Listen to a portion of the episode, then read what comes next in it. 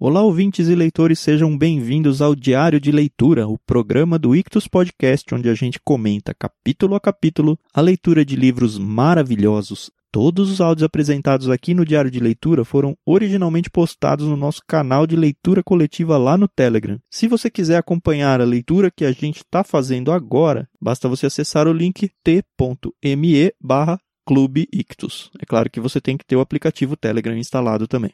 A participação é gratuita, pode ficar tranquilo. Sem mais delongas, fique agora com os comentários de mais um trecho do livro Grande Sertão Veredas, de João Guimarães Rosa.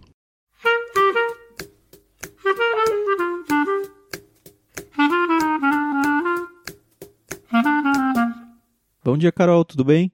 Bom dia, Thiago, tudo bem? E você? Tudo bem. A leitura de hoje parece que foi um livro inteiro de conteúdo, né? É, então, mas eu vou te falar que eu fiquei meio distraída, não, não, não fluiu muito pra mim, não. Meio perdida, eu gostei bastante. É, eu tive que reler algumas páginas, porque sabe aquela sensação de quando você lê e você não absorveu nada? Aham. Eu tô gostando da leitura do livro, não? Ah, eu gostei Mas- bastante. Mas vamos lá, a gente vai, vai conseguir passar. A gente hoje foi da Isso aí. 266 até a 286, né? Isso, isso mesmo. Nosso querido Riobaldo. Uhum. Deixa eu só ver o que, que tava acontecendo. O Zé Bebelo, ele tava naquela de mais ou menos ensinar, eu entendi assim, né? Ensinar o Riobaldo como liderar, como enxergar como um líder, eu não sei. Ele chama o Riobaldo de canto e fala: vem aqui que quero Aham. que fazer umas perguntas. E aí ele pergunta, ó, qual vai ser a ação dos Hermógenes? O que, que eles vão fazer agora que eles estão cercados? E aí o Uhum. Riobaldo fala, não sei. E aí o Zé Bebelo fala, não, eles vão sair por aqui, aqui, aqui, aqui. E os soldados? Aí ele, ah, tem a menor ideia. então, os soldados vão fazer isso, isso, isso. E a Uhum. gente? Também não sei. A gente vai fazer isso aqui. E vai sair por um caminho lá que ele indica. E de fato o bando sai fora por esse caminho. E o Riobaldo fica super surpreso pelo fato de que tudo vai bem. Ninguém, É. ninguém é perseguido, não acontece nada assim. Exato. Não, e assim, a bronca que o Zé Bebelo dá nele, né? Quando ele só responde, ah, não sei, não sei. Aí o Zé Bebelo te põe no lugar, hein? Acorda, rapaz. Mas eu acho que ele tá meio que treinando ele mesmo. É. Mas assim, eu achei que a saída da casa lá dos tucanos foi muito fácil. Você achou que devia ter um, um tipo de. Sei lá. Então, então o que a gente percebeu aqui é que o Zé Bebelo ele tinha falado que ele não ia respeitar lá o acordo né, de paz com Hermógenes, mas Respeitou, né? ele saiu numa boa. Três dias e não teve nenhum ataque entre os dois. É. Aí eu achei interessante que o Riobaldo falou, né? A gente saiu e deixou os mortos lá pros soldados. Eu achei que você ia falar do gato. que eles estavam no Ah, caminho e falou. é. Não é que o gato ficou lá? Um risonho falou. Ai, ai, ai, ai. Deve ser muito divertido, né? Essa parte da vida deles, né? o interessante é que o Zé Bebelo chegou pro Riobaldo, porque o Riobaldo tava super desconfiado dele, né? Mas aí Sim. o Zé Bebelo falou: Riobaldo, escuta. Botei fora minha ocasião última de engordar com o governo e ganhar galardão na política. Uhum. E o Reobaldo vê, é verdade. Então ele deixou claro, ó, essa minha ação foi justamente pra gente poder conseguir escapar aqui. Eu usei o- a influência política que eu tinha, mas Uhum. o fato de eu ter gastado esse cartucho aí atrapalhou todos os planos que porventura eu pudesse ter pra assumir a carreira política aí. A gente também percebe que depois disso o Riobaldo, pelo menos até o ponto que a gente leu, não desconfia mais do caráter do Zé Bebelo. Não, né? ele até elogia ele um pouquinho mais à frente aqui dentro da leitura de hoje. Uhum. E o Diadorim que tava sumidão volta, né, ao seu assunto. Ai, mas sei lá, fiquei meio assim. Foi essa parte que eu tive que reler duas vezes. Eu não entendi por que, que o Riobaldo decidiu presentear ele. Ah, aliás, antes disso, Carol. Primeiro, o Riobaldo ele fica preocupado achando que o Diadorim tá meio emburrado com ele.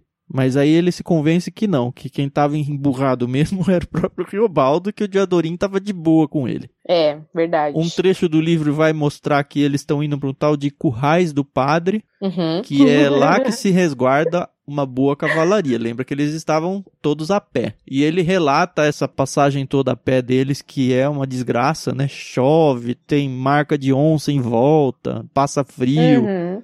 Ah, acaba o tabaco deles lá que eles usam pra pitar. Enfim, estão sofrendo pra caramba aí. Aí sim aparece aquela parte onde ele acha que o Diadorim tá emburrado e não está emburrado. E aí, uhum. finalmente, acontece a ideia do presente, né? É, então, aí o, o Diadorim, ele tá, tá ali do lado do Riobaldo, e o Riobaldo lembra de uma pedra que ele arranjou, né?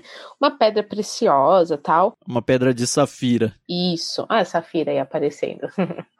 e aí ele pensa, vou dar pro Diadorim. E aí, até aí você fala, tá bom, tranquilo, né? E aí ele fica. Eu achei até bonitinha essa parte que, de desde que falei, de Adorim quis muito saber o presente qual era. Assim, apertando comigo com perguntas, que sem aperreio deixei de responder. Até de tarde, quando fizemos instância. Então você vê que é aquela coisa meio que infantil, né? Ai, você tem um presente para mim? E a, a, bem da verdade é que todo mundo, quando tem aquela coisa, ó, oh, vou te dar um presente. A gente fica assim com o coração, ai, que será que é? Ainda né? mais sem propósito, assim, sem um aniversário ou uma data festiva. É, e aí eles estavam ali, né, meio quando ninguém viu nada, o Riobaldo foi, desfez lá a costura da mochila dele, né, tirou a pedra preciosa e deu pro Diadorim. Eu pensei que o Diadorim ia ficar, nossa, tu é meu amigo mesmo, sabe, tamo junto, parça.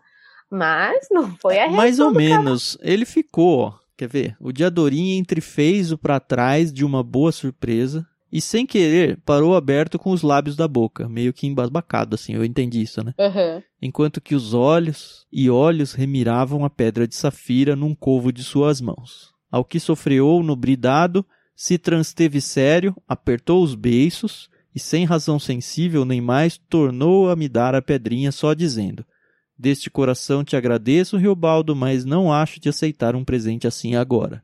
Aí guarda outra vez por um tempo, até enquanto se tenha terminado de cumprir a vingança por Joca Ramiro. Nesse dia então eu recebo. Eu acho que no coração do Diadorinho o que aconteceu foi bem isso. Ele ficou surpreso, positivamente. Uhum. Ele ficou embasbacado. Na cabeça dele foi algo maravilhoso, eu acredito. Sim, e ele sim. se lembrou de alguma coisa que não, eu não posso receber isso dele agora. Talvez ele tenha planos para o Riobaldo pós vingança do Joca Ramiro, não sei. Mas aí o Riobaldo fala: pô, tu ainda tá pensando na vingança? Caramba, a gente quase morreu ali, matamos tanta gente do Hermógenes, do Ricardão. Tu pensa nisso ainda? E aí o Diadorim ficou louco da vida. O Diadorim se estressou com ele. Ele ficou bravo, mas pelo convite do Riobaldo, porque o Riobaldo fala: "Vamos embora da jagunçagem". Já uhum. que é depois de véspera que os vivos também têm de viver por si só, a vingança não é promessa a Deus, nem sermão de sacramento. Não chegam os nossos que morremos e os Judas que matamos para documento do fim de Joca Ramiro?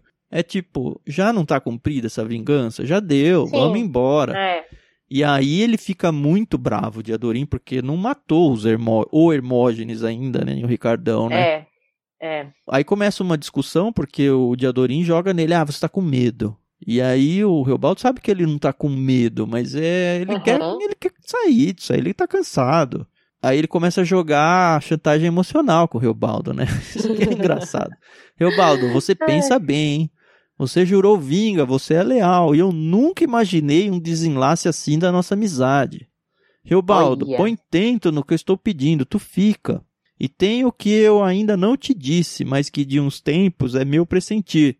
Que você pode, mas encobre que quando você mesmo quiser calcar firme as estribeiras, a guerra varia de figura. Eu não tinha entendido isso de cara, mas a sequência da conversa mostra para mim que o Diadorim tá falando pro Geobaldo que ele tem um tino de liderança, que ele pode de repente liderar um grupo mesmo, um bando. E o, o Robaldo fala, não acha isso. Ele fala, eu sei atirar, eu sei receber ordem no máximo. Isso, é. Bom, mas a gente vê que eles meio que ficam se estranham, né? Eles meio que se afastam um uhum. do outro, né? O Riobaldo até considera a ideia de ficar, mas ele bate o pé diante do Diadorim, pelo menos, e fala: vou e vou. Só ainda uhum. acompanho até o currais do padre. Lá eu requereio para mim um cavalo bom e trovejo no mundo. É, eu vou pegar um cavalo, a gente tá a pé, não dá para debandar agora, mas eu vou embora. Então, que quer mesmo ir, vai. Aí que é mais chantagem emocional, né? Eu, Mauro, uhum. eu sei que você vai para onde? Relembrando de rever a moça Clara, da cara larga, filha do dono daquele grande fazenda nos Gerais da Serra, na Santa Catarina. Tu com ela tu casa. Vocês dois assentam bem, como se combinam, enfim. Vai dar pedra para ela como presente é. de noivado. Ai, ai. É, é, aquela coisa, né? Quando você discute com uma pessoa que você gosta e você quer machucar essa pessoa só porque você quer sair vitorioso, e né? você do- da sabe onde machucar, né? Ele fala, vai lá com a É. Otacília. E aí depois ele fala, se não for com a Otacília, vai lá com a Nhoirinhá, a rama Isso. de ouro, filha da feiticeira. e o Riobaldo falou, eu não tava nem pensando na aqui. Ai, caramba, né? Que situação, né? Mas aí cai um tento na cabeça do, do Diadorim, né? Ele percebe que machucou. E afim, Uhum. o Riobaldo é amigo, né? Ele fala: Ah, tá É. bom, vai. Você se casa, Riobaldo, com a moça lá de Santa Catarina. Vão, vocês vão se casar, eu sei de mim. Se sei, ela é bonita, eu reconheço. Gentil moça Peçã, peço a Deus que ela te tenha sempre muito amor. Estou vendo vocês dois juntos, tão juntos, prendido nos cabelos dela um botão de bogari. Ah, o que as mulheres tanto se vestem, camisa de caça branca, com muitas rendas, a noiva com o véu de filó.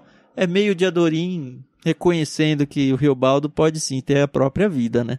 Sim, e o Riobaldo começa então a imaginar como é que vai ser a vida dele, casado com ela, indo passear, ela comprando os vestidinhos, né, de momol, né, né, uma coisa assim. Isso. E aí ele fica, ao tanto desudadamente ele discorresse, do meu juízo eu perdi o que tinha sido o começo da nossa discussão. Uhum. Então, ele desculpou ele ali na hora, né? Só ficava ali de ouvinte, descambava numa sonhice. Aí você fica a situação ali, ah, beleza, fizemos as pazes, né? Sem ninguém pedir desculpa. Sim, mas pra mim ficou claro que eles chegando lá no currais do padre, ele vai pegar o cavalo dele e vai se pirulitar, né? Ah, não sei, ele já falou isso tantas vezes que eu não acredito mais, não. Então, Agora, vamos ver, né? aí antes deles chegarem lá no currais do padre, tem uma conversa com o Zé Bebelo que acho que é talvez um pouco importante, que é o Zé Bebelo im- impressionado com a quantidade de sorte que o Hermógenes tem. E a gente já sabe que é por conta do negócio do demo lá. Ele deve ter feito É. algum pacto, alguma coisa, mas tudo dá certo pra ele. Então, um cisquinho pelo menos desse assunto volta a baila aí. É, ele fala sapo sem colarinho, rei gordo.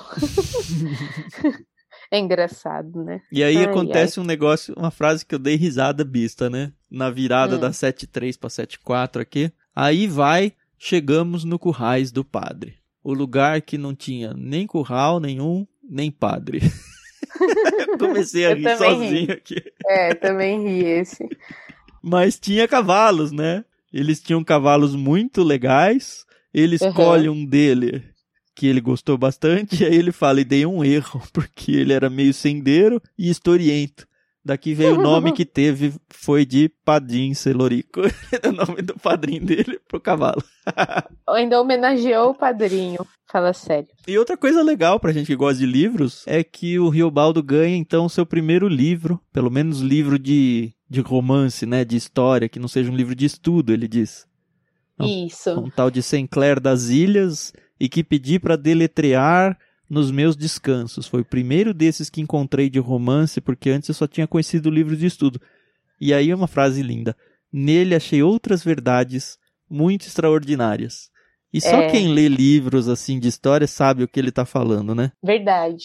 O que eu achei interessante é que eles vão para um sítio, né? Montar acampamento. E o dono desse sítio, que não sabia ler, isso ó, ele frisa bem, é que tinha esse livro e deu para ele, né? Uhum. Ainda fala, né? Que é um capeado em couro que se chamava Sinclair das Ilhas. E aí, você foi pesquisar para ver Não se esse livro fui. existia? É bom? Não sei, eu queria também ter opinião. Informações? Não fui pesquisar, É. não. Eu já fico uma É. indicação pro Clube Ictus, olha aí, mandar um Sinclair das Ilhas, peixe grande é o Rio Baldo. É, ó, já pensou? Ó, que interessante. Um jagunço, hein? Muito bom. Aí, enfim, eles seguem a viagem. Ele menciona o fato de que os cavalos estão sem ferraduras. Eu não sei se isso vai ser importante ou não pra história, mas enfim, os cavalos Uhum. estão sofrendo de alguma forma aí. E uma coisa engraçada, se você for pensar, você que fala, ah, eles parecem que estão andando a esmo aí, vão sem nenhum propósito nem nada. Eles estão com cavalos, mas eles agora precisam pegar munição e mantimentos e outras coisas assim. Então Uhum. eles tinham que ir para uma tal de Virgem Mãe.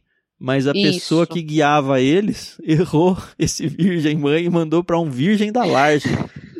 Logo lugar outro, vereda muito longe pro sul, no sítio que tem gente de pilões, mas já era tarde. Eles se perdem total. Eu lembrei de você falando que parece que eles estão andando a esmo, mas não, eles tinham alguém que era o guia deles lá, mas que fez besteira agora, né? É, aí eu também fiquei pensando naquela época, e não faz muito tempo, que você estava andando assim na rua, e aí de repente parava um carro com uma família dentro, falando assim: você pode me ajudar? Como é que eu faço para chegar não sei aonde?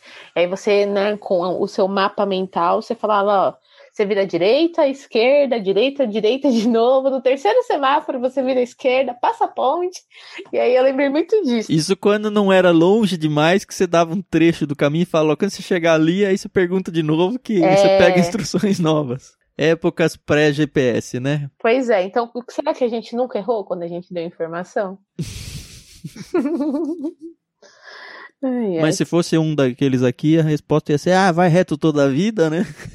É. ai, ai, engraçado. Enfim, eles entram coisas. sertão adentro uhum. e sertão, sertão mesmo. Aí eles passam mais uns perrengues de viagem aí. Sertão, se diz, o senhor querendo procurar nunca não encontra. De repente, por si, quando a gente não espera, o sertão vem. Que foi o que aconteceu com eles. Entraram, uhum. passaram um calor danado, começou a ter um monte de doença no meio deles, uma coisa Teve gente que morreu, é. Até que eles chegam no lugar que era uma estradinha, e aí começa a ter tipo umas barricadas, né? Uns ramalhos e jaribaras, forma de sinal para não se passar. Óbvio que a gente não respeitou, ele fala, né? De jeito nenhum, a gente foi indo. E uhum. aí se redobrou a chave daquelas ramas verdes que não obedecemos outra vez, eles passam adiante. Aí escutaram uhum. um latir de cachorros, enxergamos um homem no alto da virada, uns homens, esses estavam com espingardas. Enfim, é... eles entraram num território aí, no mínimo, a propriedade privada que não era para ter entrado. Mas aí o pessoal que tava ali, eles só ficaram gritando lá: não pode, pode não, pode não. Não explicavam razão nenhuma, só falavam isso. Pode não, pode não. Aí começou a aparecer um com arma, outro com arma. Não tava o bando inteiro junto, né? Eles iam andando uhum. e chegou tipo uns três, quatro só e o resto do bando vinha para trás ainda. Aí eles falaram: se a gente for para trás, eles vão achar que a gente é covarde. Se a gente seguir, a gente vai se arriscar à toa. Vamos ficar parado enquanto o resto do bando chega.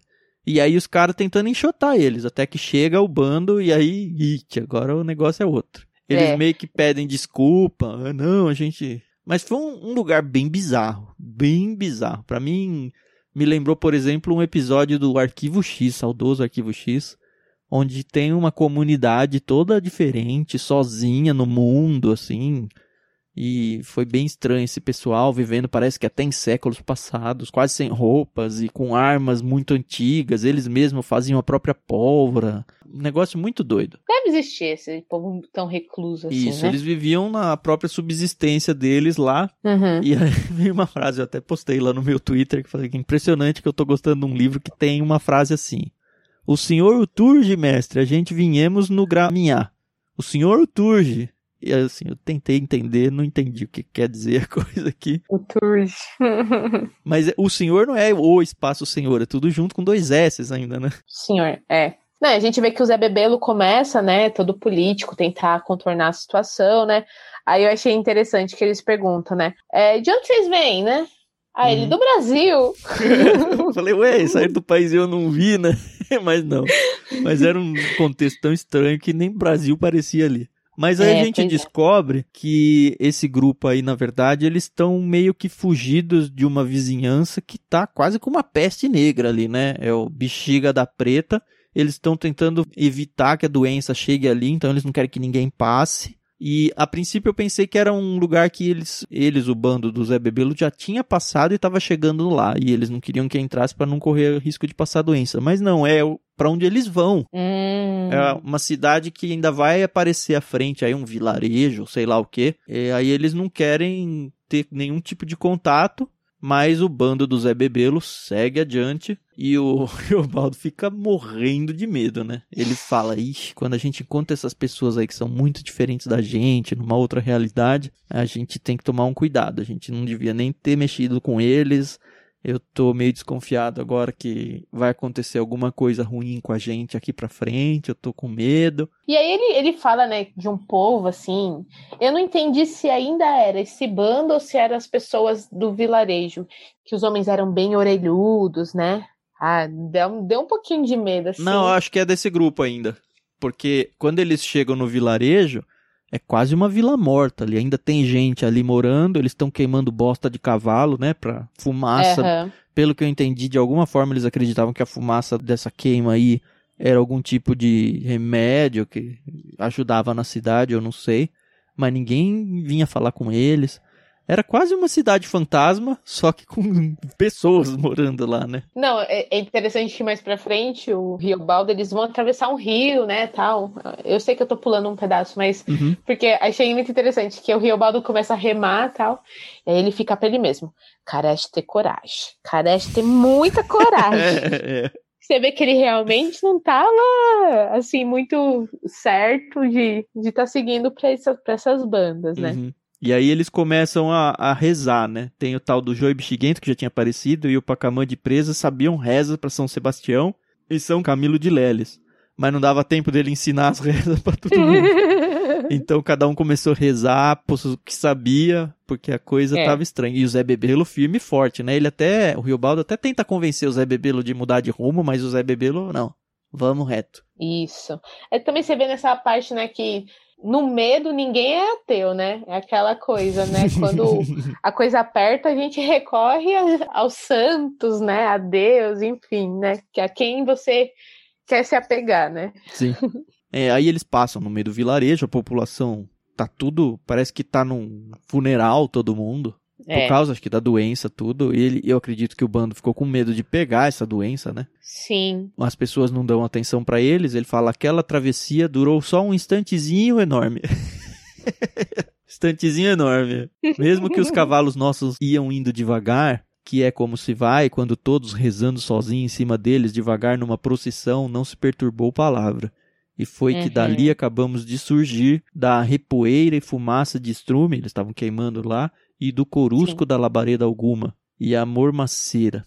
Deus que tornasse a tomar conta deles, do Sucruiu, que é o nome do lugar, daquele Uhum. transformado povo. E aí eles atravessam ali. O Riobaldo lembra do ódio que ele tem do Hermógenes, e isso é muito recorrente, né? Isso, ele fala que não quer guardar mágoa de ninguém, que ele quer ser amigo de todo mundo, menos do É, Hermógenes. ele lembra o nome de vários personagens que seguiram eles, né? Sim, sim. Mais o Hermógenes. O Hermógenes é o capeta, então tem que odiar ele. Óbvio que o Hermógenes deu o motivo, né? Mas ele nunca foi fã do Hermógenes. Isso ele falou desde o início. Não, nem quando o Hermógenes gostava dele, né? Ele já não gostava. É. Ah, eles chegam num tal do Retiro do Abrão, Ah, é. era onde eles queriam chegar, porque eles achavam que ia ter suprimentos, várias coisas por ali, mas na Uhum. verdade é uma casa que foi praticamente abandonada lá, e inclusive eles chegam lá e começam a fugir umas pessoas, e aí depois eles percebem que o lugar estava sendo, na real, é roubado. Nossa. E aí um molequinho, adolescente, pelo que eu vi aqui, ele fala, um pretinho, ele se confunde na hora da fuga e vem correndo pro lado deles em vez de pro lado do Uhum. outro. E aí meio que ele é pego sem querer. Mas o Zé Bebelo não mata ele, né? Não, o moleque só quer sobreviver, né? É, ele chega então. perto, esvazia o saco de coisas que ele tinha roubado, joga pro Uhum. lado e fala: Tirei nada, não, não tirei nada, não, não tenho nada, não tenho nada. É, o nome dele é Guirigó. Minha graça é essa. Sou filho de Zé Câncio, seu criado, sim senhor. Uhum. E aí descobre que eles moravam naquela cidade que eles acabaram de passar, que é a cidade que tá tudo doente. O moleque é magrinho, magrinho, que parece, É, parece semi-morto. Eles falam que se tivesse encontrado em um outro lugar, um jagunço podia fácil dar um tiro nele e pra meio que um tiro de misericórdia, porque ele já tava morrendo mesmo. Já pensou? já pensou? e aí ele Realmente é fala, não, o que, que vocês vieram caçar aqui? Fala, porque ele fala que ele veio buscar comida, né? Eu falei, ah, o que, que tem Aham. comida aí? Essas tralhas que você amoitou aí no saco não tem nada? Eu falei, "É que já comer já acabou tudo. E aí eles ficam com dó do moleque, eles ficam torcendo pro moleque pedir clemência, pra ele chorar, mas o menino não faz isso, né? É, e eles ficam com dó, manda o moleque embora, ele vai, pode ir embora, se fosse logo embora, Zé Bebelo consentiu em ordem, ainda jogou um pedaço de rapadura que ele aparou fácil como uma bocada. Pra tu adoçar essa sua tripinha preta. e o Diadorim, ele fala, ai, coitadinho, né? Os dentes dele estavam alumiando de brancos, né? E é legal que aqui a gente vê que o, o Zé Bebelo, no começo do que a gente leu hoje, ele tinha falado que a política agora ficou pra trás com essa minha decisão, né? Mas ele Aham. acha que ainda quer ser candidato, porque ele fala, hein, hein, Zé Bebelo falou, o que impõe é se educar e socorrer as infâncias desse sertão. E aí, para mim, aqui é, é, a ambição política dele, porque a gente sabe lá desde o começo que era essa a ideia dele mesmo, né? E uhum. ele vê um uhum. caso desse, acho que de alguma forma ele é tomado por uma certa emoção aí e fala que não, eu podia fazer a diferença nesse mundo aí. É verdade. Bem no finalzinho, o Riobaldo fala: eu ia fazer o sinal da cruz, né? Mas com a mão não cheguei a bulir porque isso me pareceu falta de caridade pensando no menino pretinho. Uhum. Então, sei lá. É, foi só isso a leitura de hoje. Foi mais é. uma fugida deles lá. Eles saíram do contexto então de guerra com os Hermógenes, arrumaram uns uhum. cavalos. Brigaram entre eles. Se perderam, brigaram e vamos ver o que vai acontecer ainda amanhã. Tá acabando, Thiago. Tá acabando, a leitura tá gostosa ainda. Ela às vezes é um pouco cansativa, Ontem, por exemplo, para mim foi mais cansativo que hoje. Você falou que ah, hoje foi um pouquinho mais difícil para você. Eu acho que um livro desse porte, ele vai muito conforme o nosso humor do dia, ou conforme hum, a nossa disposição. Mas ele, esse capítulo foi gostoso de ler. Foi um capítulo que eu li Sim. devagarzinho, fui pensando na vida. O que eu acho legal é que esse é aquele tipo de livro que nós, como brasileiros, nós temos que dar um valor inestimável. No sentido de que temos que, pelo menos em algum momento da nossa vida, ter um conhecimento do que se trata o Grande Sertão Veredas, né? Hum. Não só por causa do vestibular, Enem, enfim mas porque é uma baita de uma lição de uma realidade que existiu existe e talvez vai existir para sempre, né? Sim. E pode ser muito longe da nossa realidade, mas ainda assim faz parte da história do nosso próprio país. Até mais do que isso, Carol. É legal porque esse livro, a história que ele conta, não tem absolutamente nada a ver com a minha realidade. Nada. No entanto, uhum. ele me fala tão forte. Eu percebo coisas na minha vida ou repenso coisas da minha vida. É, eu tenho algumas pretensões de escrita, né? Eu gosto bastante de escrever alguns contos. Ele me dá tantas uhum. ideias, tem tantas ideias de coisas da minha vida que eu pensei e falei, ah, isso aqui não tem nada a ver, isso aqui é muito simples, isso aqui não, não, não consigo tirar nada disso. E aí eu venho num livro desse e falo, poxa, tem tanta coisa simples na minha vida que eu deveria guardar de uma forma mais preciosa. Não estou nem só falando de forma escrita, mas dar atenção na minha própria memória ou uhum. coisas desse tipo que eu acho que é banal, mas na verdade não é, é a nossa vida, né? Verdade. E assim, é como você falou, acaba sendo muito distante da gente que mora aqui no Sudeste, no Sul, mas conversando com a minha mãe sobre esse livro, eu cheguei a perguntar que a minha mãe ela é do interior de, é, do Rio Grande do Norte. Ela morava num, num sítio que fazia divisa com a Paraíba. Então, assim, num lugar realmente bem, é, bem longe de uma cidade grande. E eu perguntei, mãe, tinha essa situação de jagunços ou essa coisa de cangaceiro? E ela falou muito, tinha muito disso. E minha mãe, ela nasceu na década de 60, então ela tem 50 anos. Uhum. É, não é uma coisa muito longe, Não, né? esse livro mesmo é muito anterior à vida dela, né? Exato. Então você vê, o que me lembrou também um outro livro, até uma indicação pessoal, livro, perdão, um filme nacional chamado Os Narradores de Javé. É um filme muito engraçado que conta a história de uma cidadezinha chamada Javé, que vai desaparecer do mapa por uma razão. E aí os moradores têm que narrar a história dessa cidade. Uhum. É muito gostoso. E você vê que essa coisa de cidades abandonadas por doença, enfim, isso existiu e existe ainda nesses lugares mais ermos, né? Uhum. Então, narradores de Javé, vão atrás que vocês vão gostar muito e vão lembrar muito do Grande Sertão Veredas. Legal. Estamos seguindo então, chegando perto do final aí desse livro, mais ou menos, né? Um pouquinho mais de uma semana para acabar ele. Mas firmes e fortes aí, se você está seguindo com a gente, não desiste. Duvido Isso que aí. se você chegou até aqui, você vai desistir agora, né? É, por favor, dá um ânimo pra gente saber que vocês também estão acompanhando. É, com certeza. E é isso aí, até amanhã então. Até amanhã, pessoal.